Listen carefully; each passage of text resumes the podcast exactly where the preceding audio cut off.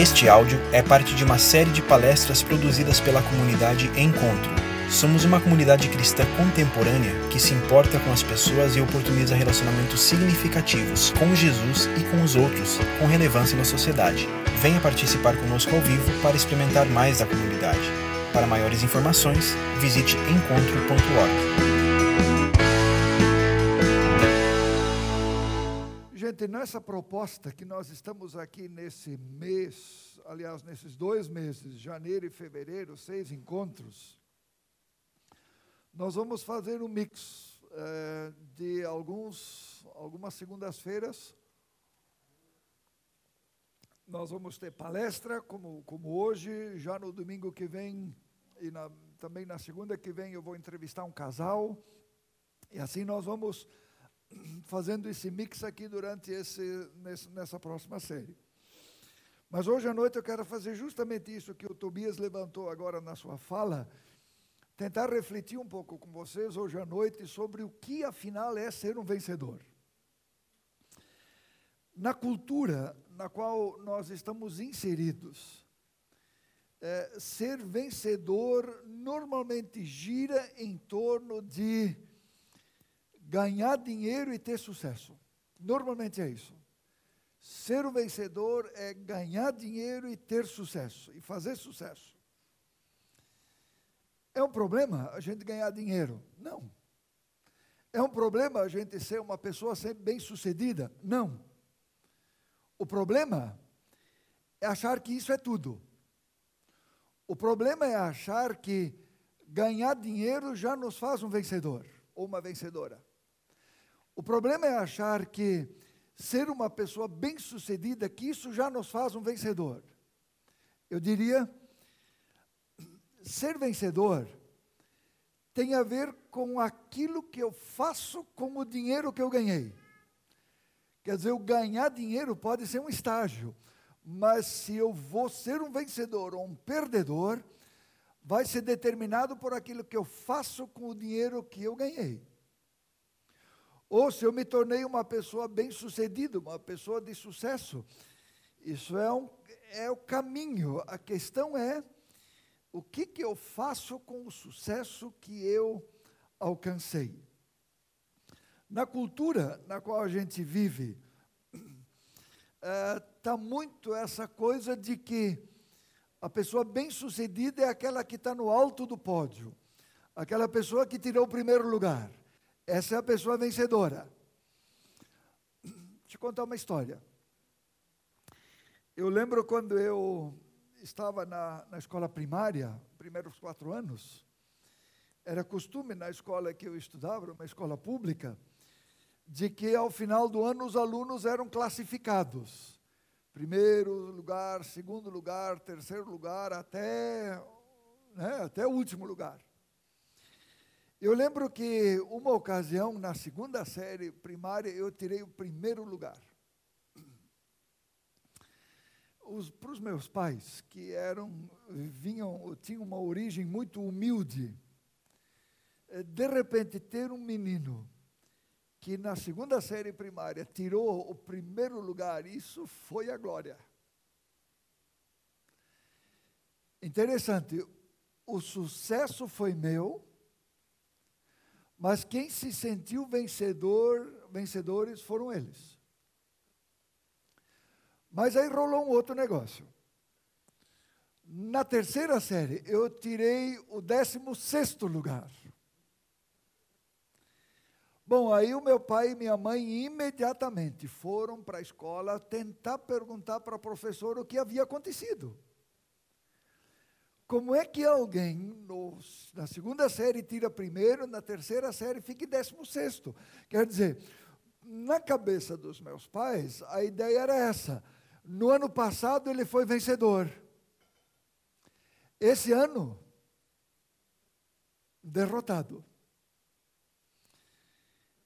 Mas é interessante que eles não perguntaram se eu aprendi mais no ano que eu tirei primeiro lugar, ou se no ano que eu tirei décimo sexto. Veja, porque esse tipo de classificação, primeiro, segundo, décimo sexto, convenhamos, é um negócio relativo. Pode ser que eu tenha aprendido muito mais na terceira série, quando eu tirei o décimo sexto, do que na segunda, quando eu tirei primeiro lugar. Mas o maior problema nisso, amigos, foi ainda outro. O maior problema foi que essa coisa do primeiro lugar, ou essa coisa do décimo sexto lugar, a, a ida dos meus pais para a escola, a cara de decepção deles, quando chego em casa com o boletim, décimo sexto lugar, aquilo exerceu sobre mim uma pressão. Veja, passaram algumas décadas desde então e eu lembro da pressão, como se fosse até hoje. Você conhece essa pressão? Dinheiro e sucesso, diz a nossa cultura. Bom, essa pessoa, nós a conhecemos bem. Eu diria: se alguém sabe ganhar dinheiro e sabe fazer sucesso, é ela. Mas vamos ver o que ela mesma diz sobre o dinheiro que ela ganhou, sobre o sucesso que ela alcançou. Ela diz: Eu olho para mim e por um momento descubro um ser humano especial. Mas em seguida me acho medíocre e desinteressante. Porque, embora eu tenha me tornado alguém, ainda preciso provar continuamente que sou alguém. Minha luta nunca terminou e provavelmente nunca terminará. A gente precisa ler o que a Madonna diz nas entrelinhas do que ela fala. Ela está dizendo: Eu ganhei dinheiro, eu fiz sucesso, mas parece que o tempo todo, sempre ainda eu me sinto uma derrotada, que sempre de novo preciso buscar, sempre de novo preciso correr atrás, e parece que eu não alcanço. Ela parece estar dizendo que ganhar dinheiro e ser bem-sucedido não é um problema. O problema é que quando, é quando a gente ganha dinheiro e tem sucesso, e para isso a gente vende a alma para o diabo, que é muito comum na nossa cultura. Meus queridos, me parece que o problema, o problema da gente está nessa imagem. Talvez ao lado desta outra imagem. Sabe, essa coisa de a gente ganhar dinheiro, essa coisa de a gente ser bem sucedido naquilo que a gente faz, é, me parece que às vezes camufla essa situação e a gente passa essa imagem. Porque alguém que ganha bastante dinheiro, convenhamos, chama atenção da sociedade, chama atenção da família, chama atenção das pessoas à volta, e as pessoas começam a olhar para a gente de um jeito diferente.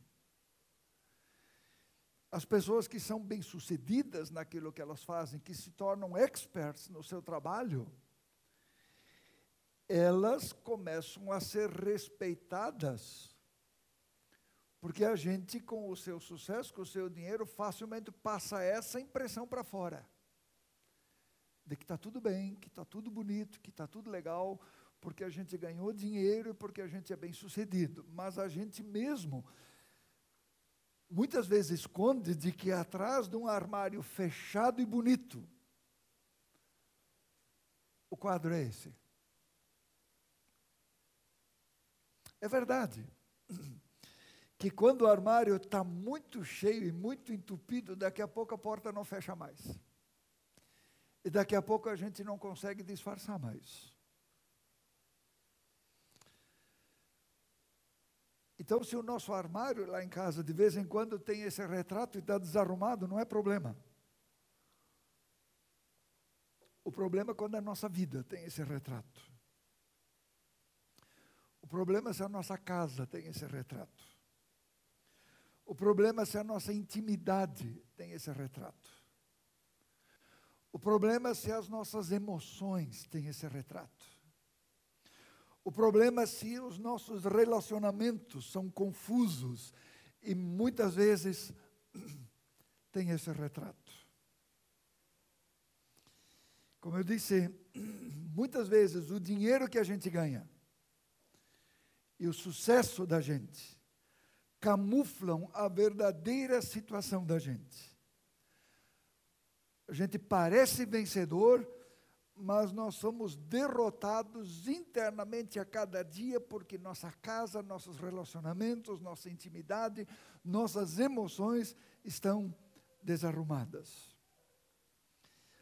A economista Ellen Rubun eh, escreve um negócio bem interessante numa revista chamada Fast Company. Olha o que ela diz. De todos os assuntos pelos quais somos obcecados, o sucesso é acerca é aquele acerca do qual nós ouvimos mais mentiras.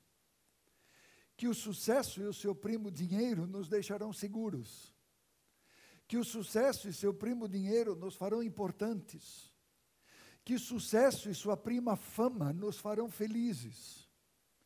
Está na hora de falar a verdade, porque as pessoas mais inteligentes, talentosas e bem-sucedidas de nossa geração estão flertando com o desastre em números recordes. As pessoas estão usando todos os meios para conseguir dinheiro, poder e glória depois se autodestroem. Talvez elas não quisessem nada disso desde o começo. Ou não gostaram do que viram quando finalmente chegaram lá. Fantástica, não é? Essa análise. O filósofo cristão Tocqueville, ele diz uma coisa interessante que eu experimentei nos últimos dias. Ele diz: as alegrias incompletas deste mundo, produzidas pelo, por nós mesmos, pelo sucesso e pelo dinheiro, alegrias incompletas, jamais satisfarão o coração humano. Eu, o Ricardo, a Ana, o Tobias, o Rafa, Estivemos entre os privilegiados que atravessaram a ponte Ercílio Luz no dia 30 de dezembro. Eu atravessei uma vez a ponte quando ela ainda estava aberta na minha adolescência. Mas aí o Tobias com o seu Fusca, com o Rafa e o, Ricardo com a sua Kombi, Gente, aquilo foi um negócio de glória. E ainda mais com o governador puxando a fila. Sabe, aquilo foi um negócio tão legal que aí quando a gente estava ali na fila de espera, aí um casal passou por ali e pediu para o Ricardo, dá uma carona para a gente. Pode entrar, diz o Ricardo. E aí demorou um pouco, eles deram uma saída, daqui a pouco eles voltaram com um copo de cerveja para cada um de nós. Cara, um negócio de glória. Bom, a gente atravessa a ponte, a gente se despede e vai para casa e cai na real. E a gente percebe que os momentos de alegria e de glória na nossa vida que a gente produz, eu queria fazer o link, os momentos de alegria e de glória que sucesso trazem para a gente. Eles são incompletos. Sempre falta alguma coisa. O, aquilo que o dinheiro pode produzir da gente é um negócio legal. Aquilo que o dinheiro compra, uma viagem que a gente faz, um carro que a gente compra, como o Tobias mencionou, aquilo é um negócio legal, mas é incompleto. É incompleto. Michael Jackson, nós conhecemos muito bem. É mais uma dessas pessoas da nossa, da nossa cultura que experimentou sucesso e que experimentou grana. Olha o que ele diz. As pessoas não sabem como é para mim. Ninguém sabe. Ninguém deveria julgar o que fiz na minha vida. Não antes de estarem no meu lugar por todo dia horrível e toda noite sem dormir. Alguém poderia dizer, bom, se ganhar grana e fazer sucesso nos faz vencedores, o Michael Jackson é um vencedor.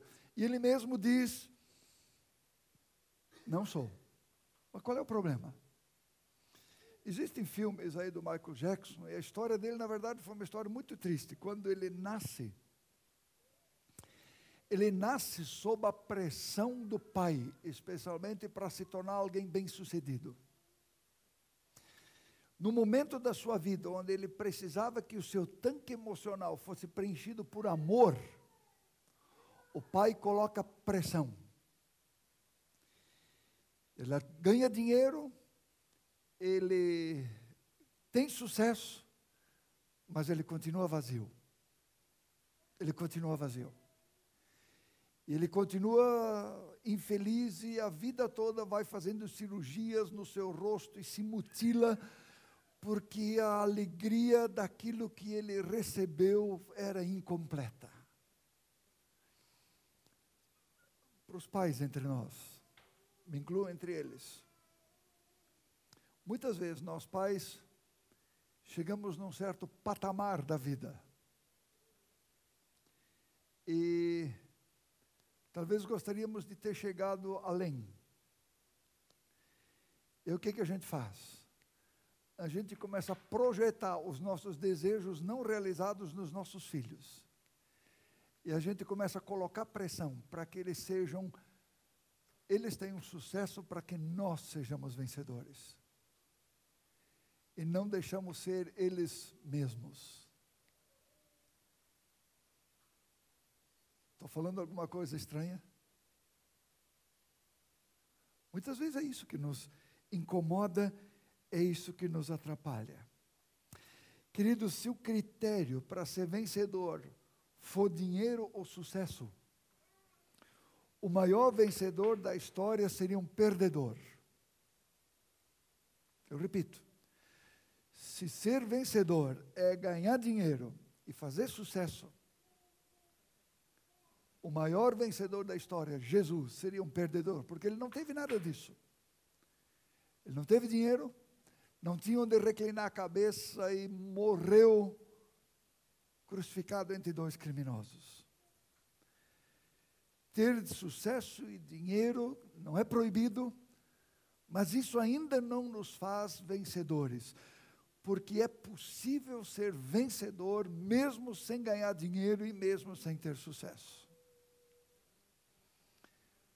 Mas para isso, talvez a gente precisa ter coragem de uma vez abrir o armário e deixar que o armário seja arrumado. Tem um amigo, ficou viúvo, Depois de quatro meses ele tinha uma namorada. Eu fui conversar com ele e disse para ele, amigo, você não acha que é muito cedo? Teus filhos estão meio chateados, de luto ainda. Você não acha que é muito cedo? Estávamos sentados na sala da casa dele, ele me tomou pela mão, me levou na cozinha. A pia da cozinha tinha uma montanha de louça assim suja, naturalmente. Aí ele me levou para o quarto, parecia que ali tinha acontecido a guerra dos farrapos. Ele foi me levando para as partes todas da casa e o negócio estava uma bagunça. E ele disse, Zigolf, para responder a tua pergunta, eu simplesmente não consigo sozinho. Eu disse, ok, entendi. Eu disse, agora, cuida para não escolher a mulher errada, porque na carência, você corre o risco de escolher a mulher errada e a bagunça aumenta. E aí não há mais bagunça que caiba no armário. Escolhe a pessoa certa. Por isso a grande questão, meus queridos, é se nós queremos ser vencedores, nós precisamos olhar para dentro do armário da nossa vida, da nossa casa, da nossa intimidade, dos nossos relacionamentos, das nossas finanças, da nossa saúde e constatar qual é a área da nossa vida que precisa ser arrumada. Essa é a questão que está em jogo. Lá no primeiro século, é, uma das comunidades que, cristãs, uma das primeiras comunidades cristãs que surgiu, foi em Roma, capital da Itália. A comunidade de Roma era uma comunidade muito parecida com a nossa, é uma comunidade de gente que reflete, de gente decente, de gente que busca acertar na vida, de gente bem-sucedida. Mas havia, surge a certa altura lá na comunidade em Roma um questionamento. As pessoas dizem: bom, a gente segue a Jesus, a gente é bem-sucedido, mas de vez em quando a gente sofre angústia. A gente vai fazendo as coisas, a gente vai tra trabalhando, daqui a pouco vem tribulação a gente vai caminhando, a gente vai se organizando e daqui a pouco vem dor. A gente vai indo e vai, vai, vai, vai, vai lutando e vai buscando e daqui a pouco vem crise. E eles perguntam para Paulo, é, que é o sujeito que se relaciona com a comunidade, eles perguntam como é que é isso? Esses altos e baixos. Como é que a gente lida com vitória e derrota nesses altos e baixos? E olha a resposta extraordinária que Paulo dá para eles. Paulo diz: em todas essas coisas, sofrimento, angústia, pobreza, crise, dor, em todas essas coisas, somos ou podemos ser mais que vencedores, não apenas vencedores, por meio daquele que nos amou que Paulo está dizendo? Paulo está dizendo: o sucesso não depende de a gente ter bem-estar sempre.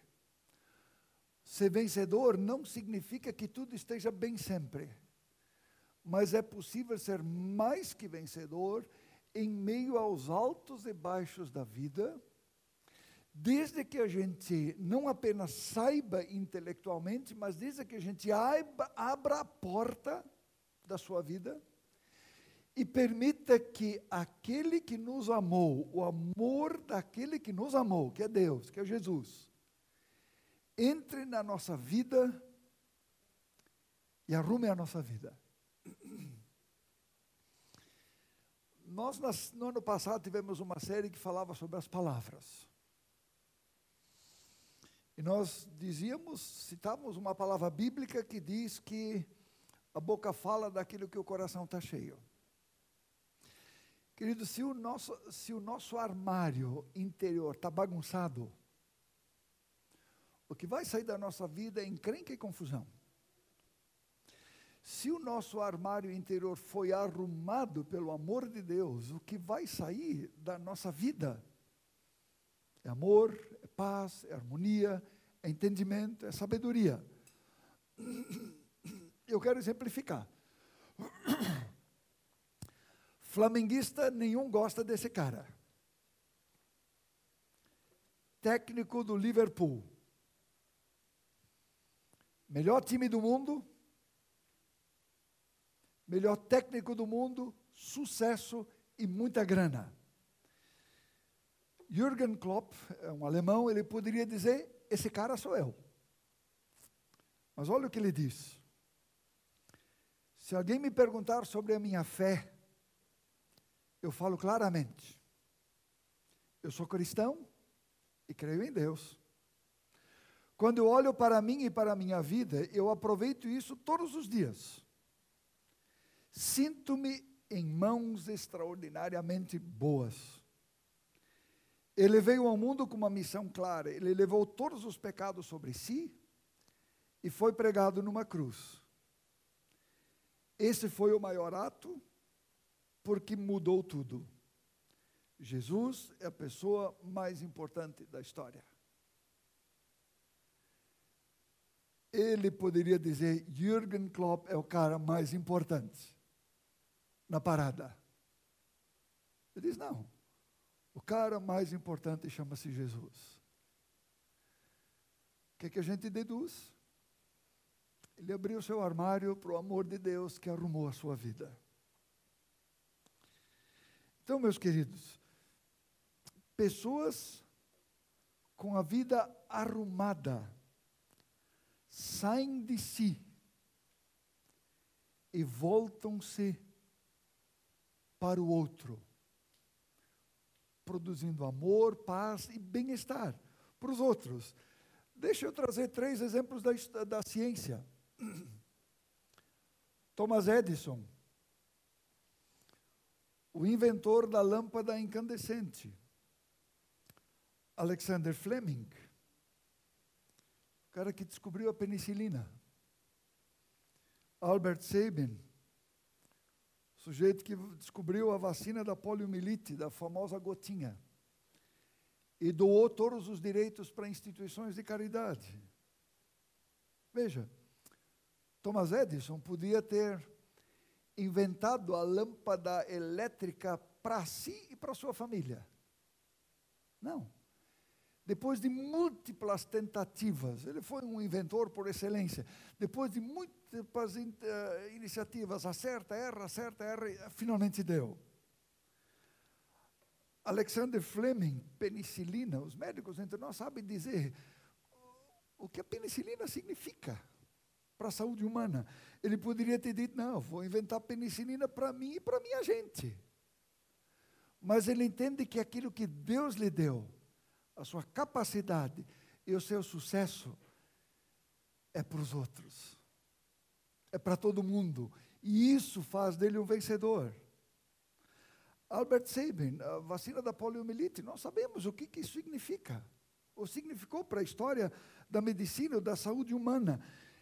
Então, queridos, vencedores, porque eles usaram o que Deus lhes deu para si, sim, mas para os outros. Por isso a pergunta que naturalmente cai aqui é: o que você faz com o dinheiro que Deus te deu? O que você faz com as capacidades e as competências que Deus te deu? O que você faz com o sucesso que Deus te deu? Só para si? para colocar o seu nome no pódio, ou para jogar o pódio fora e dizer para todo mundo, para beneficiar as pessoas à minha volta. O que eu levo para casa? Eu falei há pouco de Paulo. Paulo escreveu uma carta aos Romanos, dividida em 16 capítulos. E uma coisa super interessante é que o capítulo 5 dessa carta, o capítulo 6, o capítulo 7, o capítulo 8, termina do mesmo jeito, com a mesma frase. Jesus Cristo, nosso Senhor. O capítulo 5 termina Jesus Cristo, nosso Senhor. O 6, Jesus Cristo, nosso Senhor. O 7, Jesus Cristo, nosso Senhor. O 8, Jesus Cristo, nosso Senhor. O que, que ele está dizendo? No sucesso, Jesus Cristo, nosso Senhor. No fracasso, Jesus Cristo, nosso Senhor. Na saúde, Jesus Cristo, nosso Senhor. Na doença, Jesus Cristo, nosso Senhor. Quando você passa no concurso público, Jesus Cristo, nosso Senhor. Quando não passa no concurso público, Jesus Cristo, nosso Senhor. Quando um relacionamento novo se constrói, Jesus Cristo, nosso Senhor. Quando o relacionamento termina, Jesus Cristo, nosso Senhor. Quando uma porta se abre, Jesus Cristo, nosso Senhor. Quando uma porta se fecha, Jesus Cristo, nosso Senhor. Porque Ele é o cara que, com seu amor, arruma a nossa vida e nos faz vencedores. Nos altos e nos baixos. Isso aqui é a minha mãe, uma prima dela, pessoa simples. entre Natal e Ano Novo, eu estava na casa da minha mãe, a minha mãe me disse: Vamos visitar, eu vou chamá-la de Maria. Eu quero visitar minha prima. Fui lá com a mãe e logo descobri que estava aí diante de uma vencedora. Nos contou que ela tinha uma irmã, alguns anos mais velha que ela, e a certa altura descobriram que ela tinha um tumor no cérebro bastante agressivo. E o pessoal que tratou dela em Blumenau disse: Olha, três meses de vida, achamos que tratamento não vai resolver, mas você decide. Bom, aí a Maria tem a tarefa de contar para a irmã o diagnóstico e propor para a irmã a decisão: tenta ou não tenta. E eu perguntei para ela, Maria, como é que você fez? Você encarou? Ela disse para mim, primo, me chama de primo. Ela diz, primo, eu não podia deixar alguém estranho contar essa história para minha irmã, tinha que ser eu. Porque eu era a pessoa mais próxima dela. Uma notícia dessa a gente precisa receber de alguém que a gente ama. Eu pensei, opa, tem um armário arrumado aqui. Ela contou para a irmã. E a irmã decidiu: não, eu não quero tratar, eu quero ser cuidado e quero morrer em paz. E aí a Maria tomou uma decisão impressionante. A Maria propôs para a irmã que morava a uns 150 metros da casa dela: Irmã, nesses últimos meses de vida, já que você não tem filhos, casou tarde, vem morar na minha casa e eu vou cuidar de você. Você faria isso com a sua irmã? Seu irmão? Graças a Deus que nós estamos numa sociedade onde está bem, bem esse lance dos cuidadores, não é? Mas a gente está terceirizando o amor. A Maria disse não. Ela tem três meses de vida e eu é que quero cuidar dela. Está aí uma vencedora. Que não ganhou dinheiro, que não tem sucesso, mas que tem amor no coração. Esse é o pastor Dilmar. Pastor Dilmar é pastor aposentado, frequenta a nossa comunidade, mora ali na Palhoça. No dia primeiro eu tive o privilégio de conhecer a mãe dele. 98 anos. E descobri que ela ainda anda a cavalo. Quando eu duvidei, ela me mostrou o filme. E aí a Nora cochichou para mim e sabe que esse negócio de nora e sogra é um negócio complicado, né? Mas a nora cochichou para mim, conheço a minha sogra há 30 anos e nunca escutei a minha sogra reclamar de nada. Claro, quando o coração foi arrumado, não sai reclamação dele, sai amor essa inspiração para os outros. Eu entendo, meus amigos, de que a nossa vida é como um jogo de futebol, sabe? Tem o primeiro tempo e tem o segundo tempo. Até os 40 a gente está no primeiro tempo. Depois dos 40 está no segundo. Só escuta agora quem está no primeiro tempo ainda. Sabe, o primeiro tempo é importante, sabe? Porque às vezes no primeiro tempo a gente faz gol contra, a gente leva gol bobo, e às vezes a gente sai do primeiro para o segundo tempo levando de 4 a 0, de 5 a 0. E é um negócio complicado para virar o jogo. Quando a gente sai perdendo de 4, 5 a 0. Por isso, se você está no primeiro tempo, equilibra o jogo e cuida para não perder o jogo no primeiro tempo, porque talvez não dê para virar o segundo tempo. Mas agora eu vou falar para a turma que está no segundo tempo.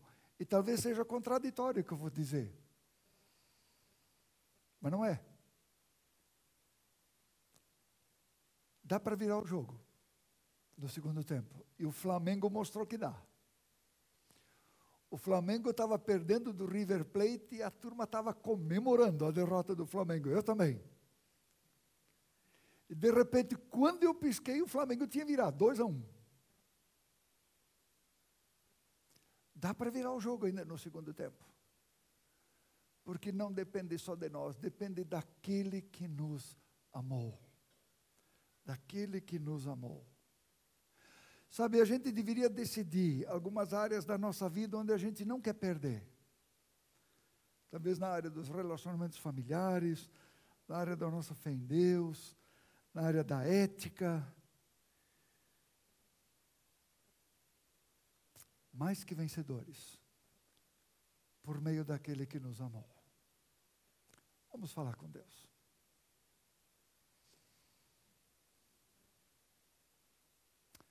Ó oh Deus, o que nós mais pedimos para o Senhor é que o Senhor faça de nós mais que vencedores.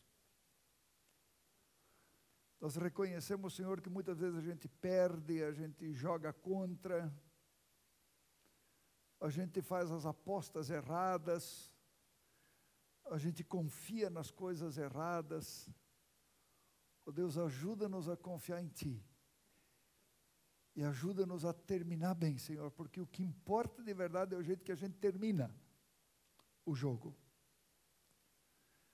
Mas, Senhor, não deixa que a gente deixe para o final a virada.